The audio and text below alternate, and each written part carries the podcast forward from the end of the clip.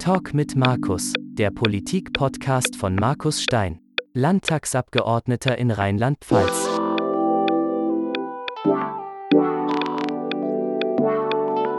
Markus, was hast du denn letzte Woche gemacht? Guten Morgen, ihr zwei erstmal und äh, willkommen in dieser neuen Woche. Lieber Thomas, lieber Julian. Moin. Ja, äh, moin, genau. Ähm, was habe ich letzte Woche gemacht? Gearbeitet, äh, mal wieder, äh, nach der langen, langen Sommerpause tatsächlich. sechs Wochen Ferien. Da gab es zwar ja auch Termine, wisst ihr ja, ähm, aber irgendwie dann doch auf Sparflamme und jetzt war dann letzte Woche tatsächlich die erste Woche, in der ich mal wieder richtig Termine wahrnehmen konnte und durfte und musste. Ähm, und ähm, ja, ich bin also schon wieder voll im Arbeitstrott drin. Hm, was haben wir denn so gemacht oder was habe ich denn so gemacht letzte Woche Montag? Wir haben uns getroffen zu unserer Teambesprechung. Wir haben miteinander ähm, so ein bisschen einen, einen, Rückblick gemacht, wie wir das hier so machen im Bürgerbüro. Vorgänge gecheckt, E-Mails gecheckt, Terminlagen. Ähm, ja, und wir haben ja auch diese Woche haben wir ja auch einen, ähm, wichtigen Termin schon äh, mit unserer Fraktionsvorsitzenden aus der Landtagsfraktion. Ähm, Marktposition, Thomas, das ist am, am Donnerstag. Am Donnerstag. Um wie viel Uhr haben wir das? Um 14 Uhr, glaube ich, ist das, ne? Oder 14.30 14.30 Uhr. 14.30 Uhr am Marktplatz in Bad Sobernheim. Bad Sobernheim, genau, richtig. Wichtig ist Bad Sobernheim, das war mal auf den Plakaten falsch, da hat äh, Julian äh, schon letzte Woche ernsthaft viel geleistet in diesem Wahlkreis. Kilometer, 85 Kilometer Fahrradfahren. Ja, Julian, vielen Dank, ja, dass ja. du dann mit dem Fahrrad dir die, die Mühe gemacht hast und letzte Woche dann noch die Plakate überklebt hast mit dem richtigen Veranstaltungsort. Aber genau. es könnte schlimmer sein, sage ich mal. Ja, das stimmt. Eine Fahrradtour zu machen. Das ist wahr. Es könnten 20 Plakate gewesen sein. mhm, genau. Ja, genau. Dann haben wir, ähm, habe ich gehabt, ein Klimatreffen mit ähm, unserer äh, ja, klimapolitischen ähm, Sprecherin aus der SPD-Landtagsfraktion mit der Tamara Müller. Schöne Grüße an dieser Stelle. Die hat ein, ja, ein Klimatreffen gemacht, wo wir uns mit verschiedenen Fachpolitikern aus der Fraktion dann zusammenschalten und uns informieren über das Thema Klimaschutz. Ähm, soweit der Begriff ist, ist dann aber auch alles mit drin, also Energiewende und all diese Geschichten. Und jetzt ging es dann diesmal tatsächlich um das Thema der Photovoltaik. Ähm, und da haben wir uns sehr interessant darüber ausgetauscht, die Herausforderungen, die da existieren, die Möglichkeiten, die bestehen. Die Schwierigkeiten herauszufinden, welche Flächen überhaupt geeignet sind. Ja, und wie man das rauskriegt. Also die Frage, wenn du Ortsbürgermeister bist und irgendwie Lust hast, auf irgendeinem Grundstück PV-Anlagen zu installieren, erstmal rauszufinden, geht das überhaupt? Und da gibt es eine schier unfassbare äh, Zahl an, an Hürden und Voraussetzungen und ähm, da haben wir einiges drüber erfahren. Ich erinnere mich, das war die komplizierte Karte, die wir aufgerufen haben, mhm. ne? wo ich dann ganz viele Kriterien dazuschalten konnte. Und also es sah kompliziert aus. Ja, genau. Das ist einmal so irgendwie äh, kartografisch kompliziert, das ist aber auch dann vor allen Dingen rechtlich einfach sau, sau komplex. Ich bin ja jetzt Mitglied in dieser Regionalplanung, also es gibt so Planungsgemeinschaften, ähm, die sozusagen die Raumordnung oder die, die, die, die Raumplanung vornehmen und da werden Gebiete ausgewiesen, die dann für PV oder Windenergie oder sonst was irgendwie geeignet sind.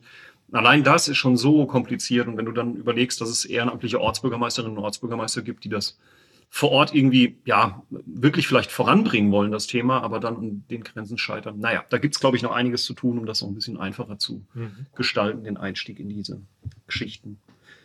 Ja, genau. Dann war ich äh, am Montagnachmittag um 15 Uhr war ich mit dem lieben Oliver Kohl. Ähm, habe ich mich getroffen in Simmertal. Da waren wir, haben einmal den, den Campingplatz besichtigt. Die haben einen riesigen Campingplatz. Ähm, ich habe ja so ein bisschen die Lust am Camping tatsächlich gefunden. Ähm, wir haben in den Sommerferien die Möglichkeit gehabt, mit einer guten befreundeten Familie mal drei, vier Tage in einem Campingwagen zu übernachten und so ein bisschen die Zeit zu verbringen. Das hat uns so viel Spaß gemacht, dass jetzt der Termin hier in Simmertal gar nicht der schlechteste war. Ähm, aber ja, es ist schon Wahnsinn, was es da alles gibt und ähm, was für Wagen und was für Häuser da teilweise stehen.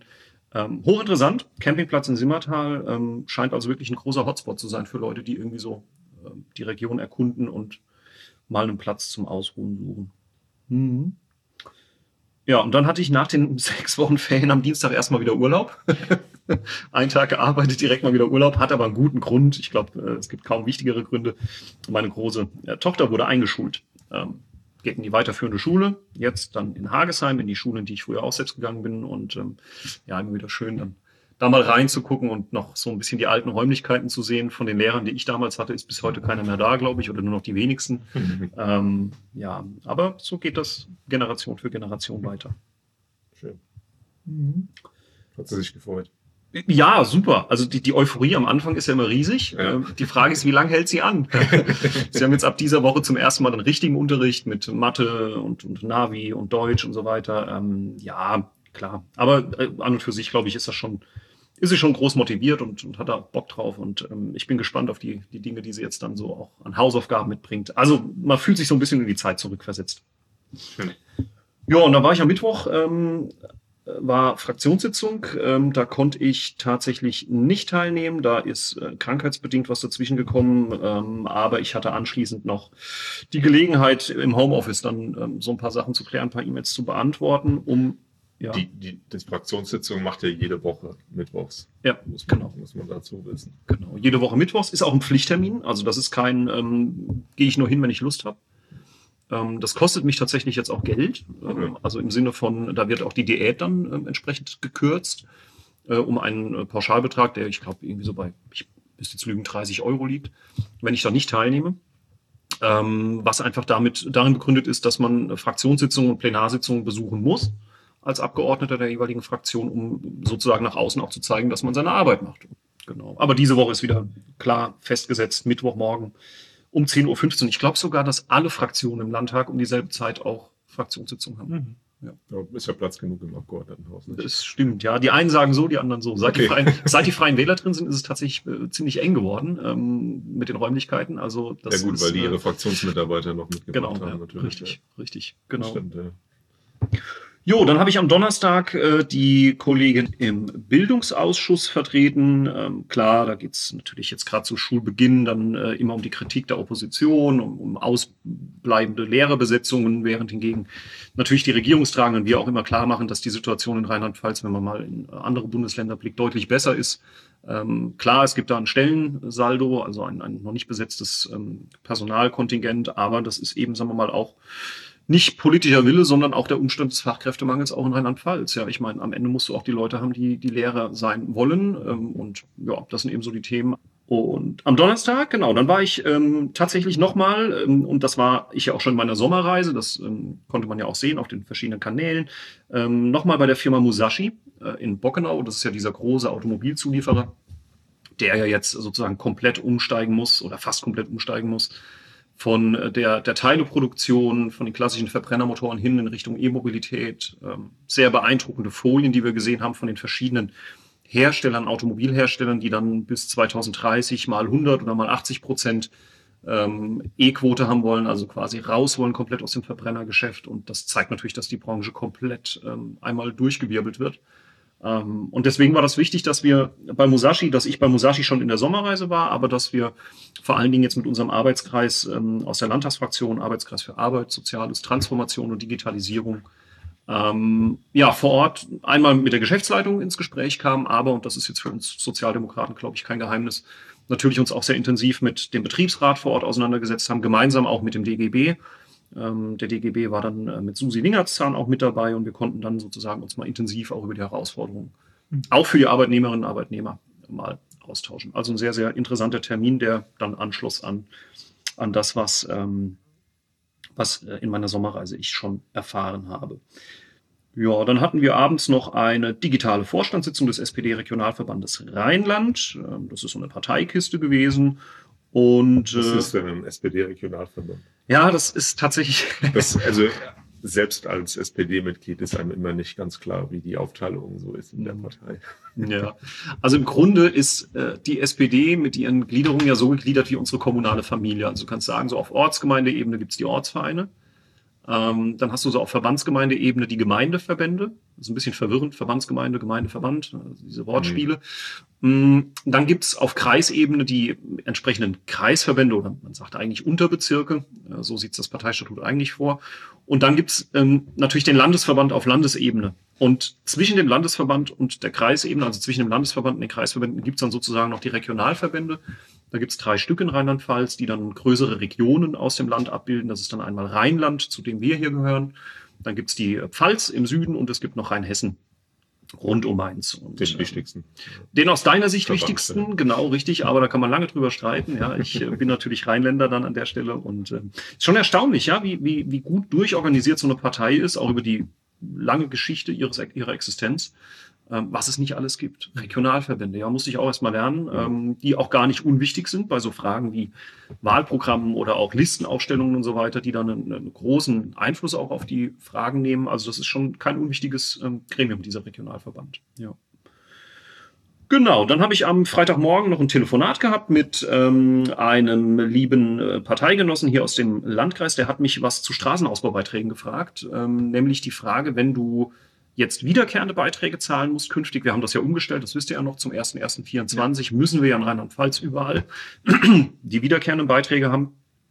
Ähm, das heißt, man bezahlt nicht mehr, wenn eine Straße ausgebaut wird, als Anlieger einmal sehr viel Geld, sondern man bezahlt im Grunde in der Gemeinschaft all derer, die dann in diesem Abrechnungsgebiet sind, monatlich äh, beziehungsweise jährlich einen, einen, etwas kleineren Betrag, der dann sozusagen dich auf die Dauer hin zwar bindet, aber die Belastung einfach ein bisschen abfedert. Mhm. Also wiederkehrende Beiträge, so eine Art Ratenzahlung kann man es vielleicht auch nennen. Ähm, und da war jetzt die Frage, wenn jetzt also umgestellt wird und du künftig für den Ausbau irgendeiner Straße irgendwo im Ort auch künftig wiederkehrende Beiträge zahlst, aber zum Beispiel in den letzten drei Jahren schon mal oder in den letzten fünf oder zehn Jahren schon mal mit einem Einmalbeitrag belastet wurdest, also jetzt gerade erst schon richtig viel bezahlt hast für den Ausbau deiner eigenen Straße, gibt es dann irgendwie so eine Schonfrist. Und die gibt es tatsächlich, ähm, die haben wir im äh, Landtag, im Kommunalabgabengesetz dann auch vorgesehen. 20 Jahre ist so das Maximum.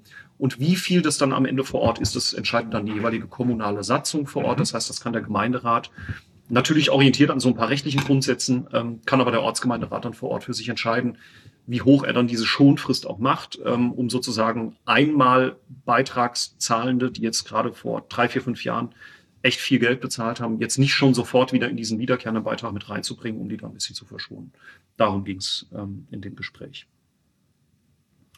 Ja, und dann äh, war der Freitag noch äh, ein, ein Tag der Feierlichkeiten. Ich durfte die ähm, Meisterfeier der grünen Berufe, also Landwirtschaftskammer, alles, was dazugehört. Das ist unglaublich viel, ähm, was grüne Berufe sind. Da haben wir die Landwirtschaft, die Pferdewirtschaft, äh, da sind die, die, die Forstmeisterinnen und Forstmeister, also Forstwirtschaftsmeisterinnen und Wirtschaftsmeister sind mit drin. Ähm, also du hast eine ganze Bandbreite an verschiedenen Berufen, die da drin sind. Pferdewirtschaft. Pferdewirtschaftsmeister tatsächlich. Ich glaube, Pferdewirtschaftsmeisterinnen und Meister heißt es, ja. Aha. Ähm, und äh, die haben ihre Meisterurkunden bekommen am Freitag im Kurhaus. Mhm. Und da durfte ich dann hin. Ich, schade, weil parallel war eine Veranstaltung ähm, bei der Firma MAC. Die kennt vielleicht der ein oder andere. Das ist eine, ein großer Messebauer, der, ich glaube, 50 Jahre Jubiläum hatte. War heute auch sehr prominent in der Zeitung.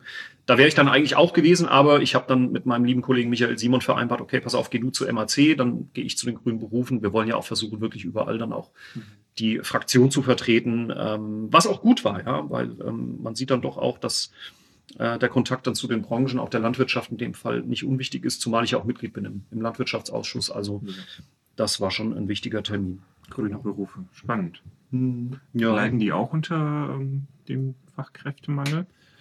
Ja, die, also wenn man die, die Vertreter der, der grünen Berufe mal fragt, leiden die sogar tatsächlich unter sehr, sehr vielen Dingen. Ähm, das, das Problem ist Nachwuchs auf, auf eine Art wie überall wahrscheinlich, ja. Mhm. Aber vor allen Dingen leiden die natürlich unter einem, ähm, unter einer sich verändernden äh, Umgebung, also der, der Klimawandel und alles, was damit zusammenhängt. Die Frage, wie künftig Lebensmittel produziert werden, wie die Rohstoffe ge geholt werden, also von Getreide über Milch bis Fleisch, der Fleischkonsum insgesamt, die, die Frage, wie das europäisch gehandelt wird, welche Preise der Lebensmitteleinzelhandel da ähm, dann auf die Schildchen schreibt. Das sind alles, das ist ein, ein so unglaublich kompliziertes ähm, Gefüge, ähm, das am Ende, wie ich meine, vor allen Dingen der Verbraucher oder die Verbraucherin lösen kann. Ja, indem man halt eben versucht, aber man muss natürlich auch dazu in der Lage sein, das ist ja das große mhm.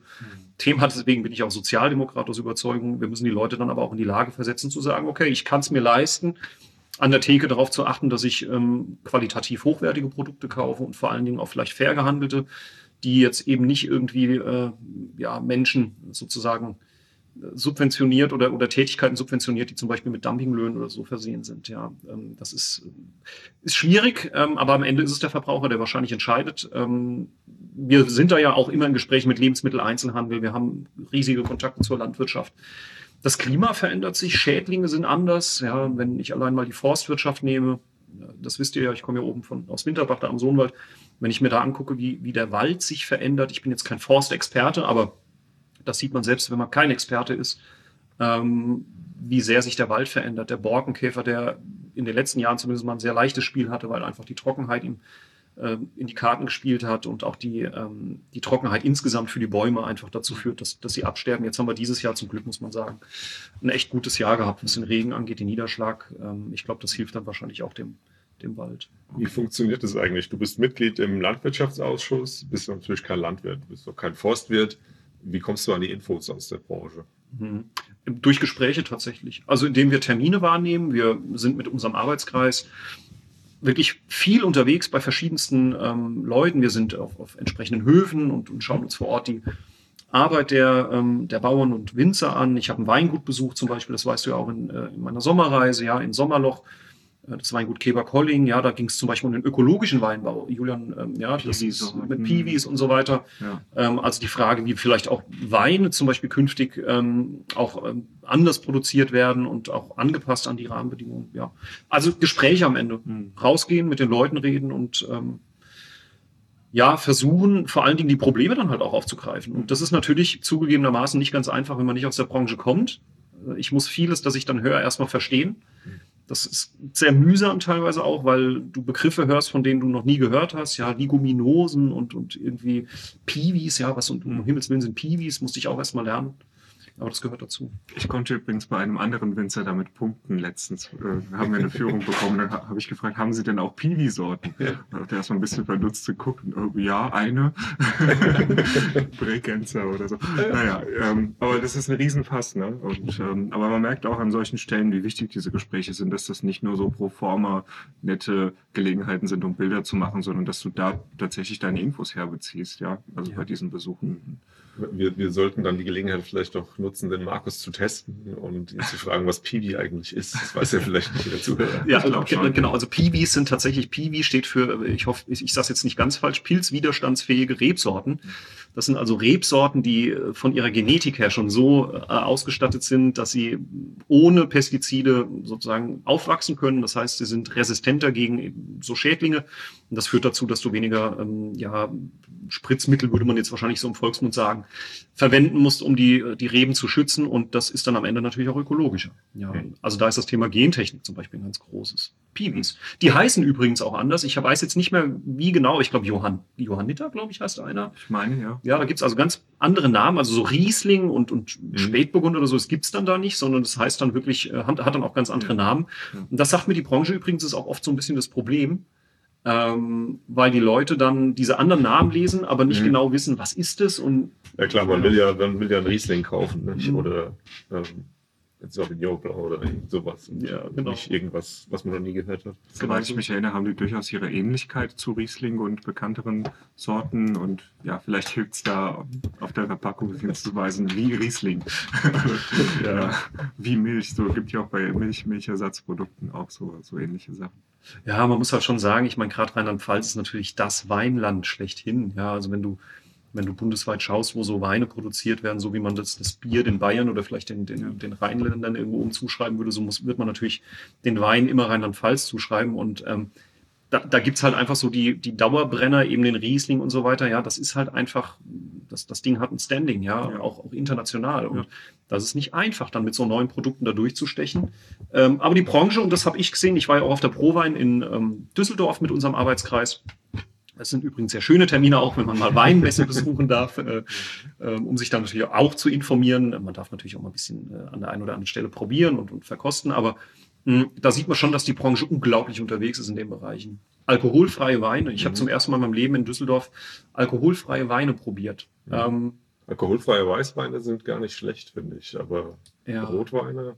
Ja. Hast du Rotwein probiert? Oder? Auch, ja. Das schwierig. Ja, also es ist, ne, also es kommt darauf an, wie du da rangehst. Es ist kein Ersatz. Mhm. Also du kannst einen, einen leckeren Riesling mit Alkohol nicht ersetzen durch einen alkoholfreien Weißwein. Und genau, beim Rotwein ist es noch, noch viel, viel krasser.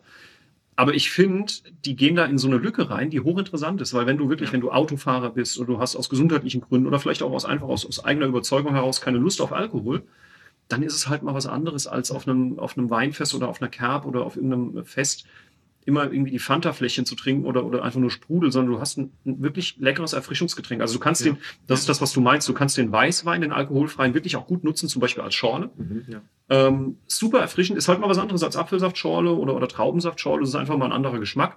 Das ist, glaube ich, so ein Ding, wo du da reingehen kannst. Und wenn wir mal gucken bei den Bieren, wie war das früher? Da gab es, glaube ich, Klausthaler war das einzige mhm. alkoholfreie Bier. Mittlerweile. Und mittlerweile hat jedes ja. renommierte Brauhaus hat, hat mindestens eine alkoholfreie Variante. Das ist eine gute Ergänzung. zum Angebot. Ja. Und er weiß vielleicht irgendwann auch mit Koffein statt mit Alkohol, wenn schon kein Alkohol. Ja, genau, sehr interessanter Punkt. Also mit Koffein. Ja, genau. ja, genau. Und dann, ähm, um die Woche dann zu Ende zu bringen, hatte ich dann äh, gestern am Sonntag war dann Rheinland-Treffen des SPD-Regionalverbandes Rheinland. Ihr wisst ja jetzt, was Regionalverbände sind. Ja. Ähm, wir haben uns da getroffen. Und da war auch die Ministerpräsidentin Malu Dreyer war dann vor Ort und äh, unsere Fraktionsvorsitzende, die Sabine Betzing-Lichtentäler, Hendrik Hering, unser Vorsitzender des SPD-Regionalverbandes, Roger Lebens, unser Parteivorsitzender. Ähm, also so, ja, alles, was Rang und Namen hat, so aus der rheinland-pfälzischen SPD. Und ähm, nicht nur die, sondern eben auch die Genossinnen und Genossen, die die Zeit hatten, die Lust hatten, da hinzukommen. Gab ein bisschen Live-Musik und vor allen Dingen, ja, gute Gespräche mit einem ernsten Hintergrund, ähm, die natürlich auch die, die politische Lage derzeit in Deutschland dann ähm, sehr stark beleuchtet haben. Und ich glaube, das kann ich auch offensiv sagen. Es, es, gab für die SPD schon mal bessere Zeiten. Ja. Ähm, es gab für die Ampel in Berlin, naja, sie ist zum ersten Mal so in der Form existent, aber selbst in ihrer jungen Zeit gab es auch schon mal bessere Zeiten. Ähm, Gebäudeenergiegesetz war Thema, das jetzt beschlossen wurde. Hm, also merkt man auch, dass die Partei sich natürlich auch mit den Themen beschäftigt und dass auch die Kritik, die draußen laut wird an der einen oder anderen Stelle, die verhallt ja nicht im, im, im Nirvana, sondern das nimmt man auch mhm. wahr. Ich nehme das wahr als Abgeordneter, Leute nehmen das wahr, die vielleicht vor Ort Ortsbürgermeister sind und ein SPD-Parteibuch haben. Also sowas wird dann auch schon ernst genommen, ja, und da wird auch wirklich dann drüber diskutiert und da macht man sich auch schon ernsthaft Gedanken darüber, wie man mit der Situation umgeht. Ähm, dafür sind so Treffen halt auch gut. Ja, und vor allen Dingen haben wir auch mal wieder äh, uns selbst auch die Erfolge auch wieder vor Augen geführt, die wir produziert haben, nicht nur in Rheinland-Pfalz, auch im Bund das ist ja so ein Phänomen, da könnte man allein eine Folge äh, dazu aufnehmen. Das ist ja auch so ein Phänomen, dass du politische Erfolge erzielst, die wirklich auch wirklich helfen, die, die, gegen die auch niemand ernsthaft was haben kann und die am Ende eigentlich auch volle Zustimmung aus der Breite der Bevölkerung kriegen, aber die vergisst man.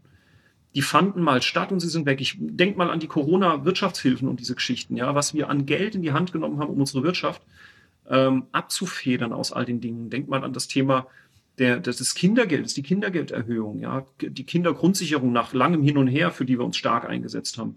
Grundrente, Mindestlohnerhöhung, ja, also wir haben so viele Punkte, aber sie werden ihm am Ende nicht nachhaltig. Stattdessen ist das große mediale Thema, dass die Ampel im Bund streitet. Ja, genau. Das scheinbar das Allerwichtigste ist, dass die, ja. dass die sich vertragen. Das ist viel wichtiger als politische Themen. Ja. Das ist manchmal etwas verwirrend. Als wäre Streit was Schlechtes im politischen ja, Bereich. Richtig, das.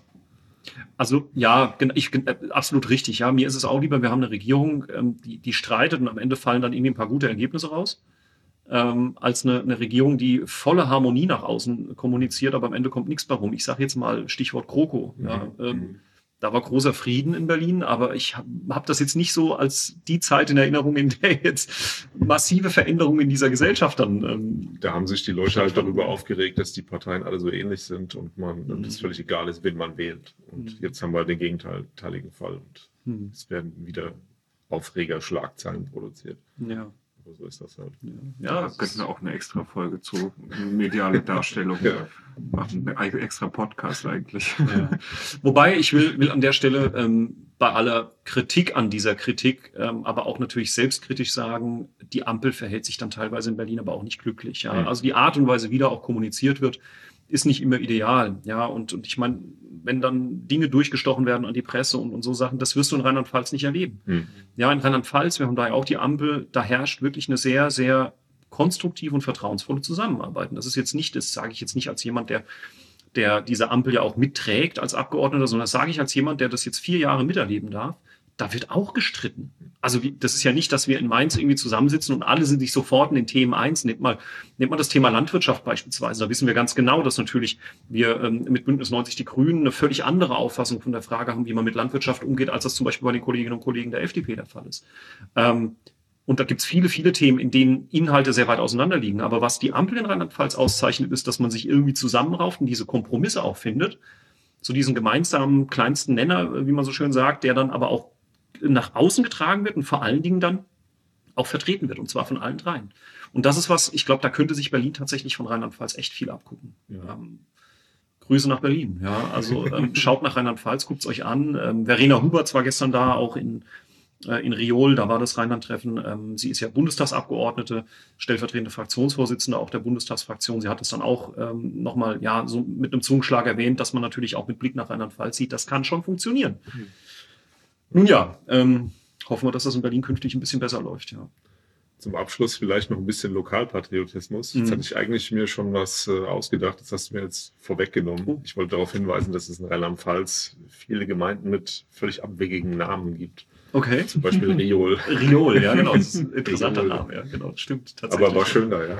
War schön. Äh, vor allen Dingen, das kann ich jetzt vielleicht noch zum Schluss dieser, dieser Wochen, dieses Wochenrückblicks sagen, ähm, die Fahrt dorthin, traumhaft schön. Also ich muss ja, bin ja gebunden ans Auto an der Stelle. Geht nicht anders, weil Bahnhöfe und Zugverbindungen Richtung Trier, da hapert es dann aus, äh, aus Hunsrücksicht. Aber was wir haben, ist die Hunsrück-Höhenstraße also eine, eine, Bundesstraße, die, die ich weiß gar nicht, wie lang ist. Und ähm, da fährst du quasi dann von, von der Ecke Simmern, aus meiner Sicht von der Ecke Simmern, dann runter Richtung Trier, Luxemburg.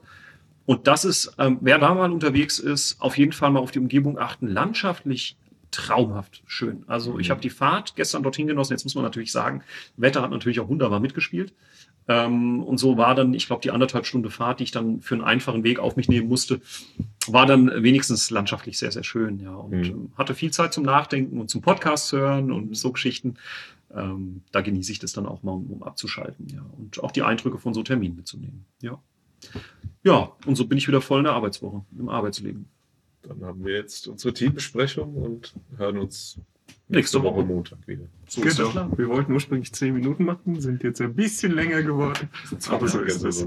Aber hey, 27 Minuten, 28 oh. knapp. Ja, alles okay, passt schon. Das passt auch. danke fürs Zuhören da draußen und euch beiden, äh, wie immer, danke für die Arbeit, die ihr macht im Bürgerbüro. Wer noch Fragen hat zu meiner Arbeit oder auch mal ein Anliegen hat, kann sich da gerne an uns wenden. Schreibt uns. Genau, schreibt uns an per E-Mail. Info at stein-markus.net. Richtig, genau. Oder im Internet findet ihr auch die Internetseite www stein-markus.net. Thomas, Julian, ich freue mich jetzt auf eine gute Woche und euch da draußen eine gute Zeit. Macht's gut. Tschüss.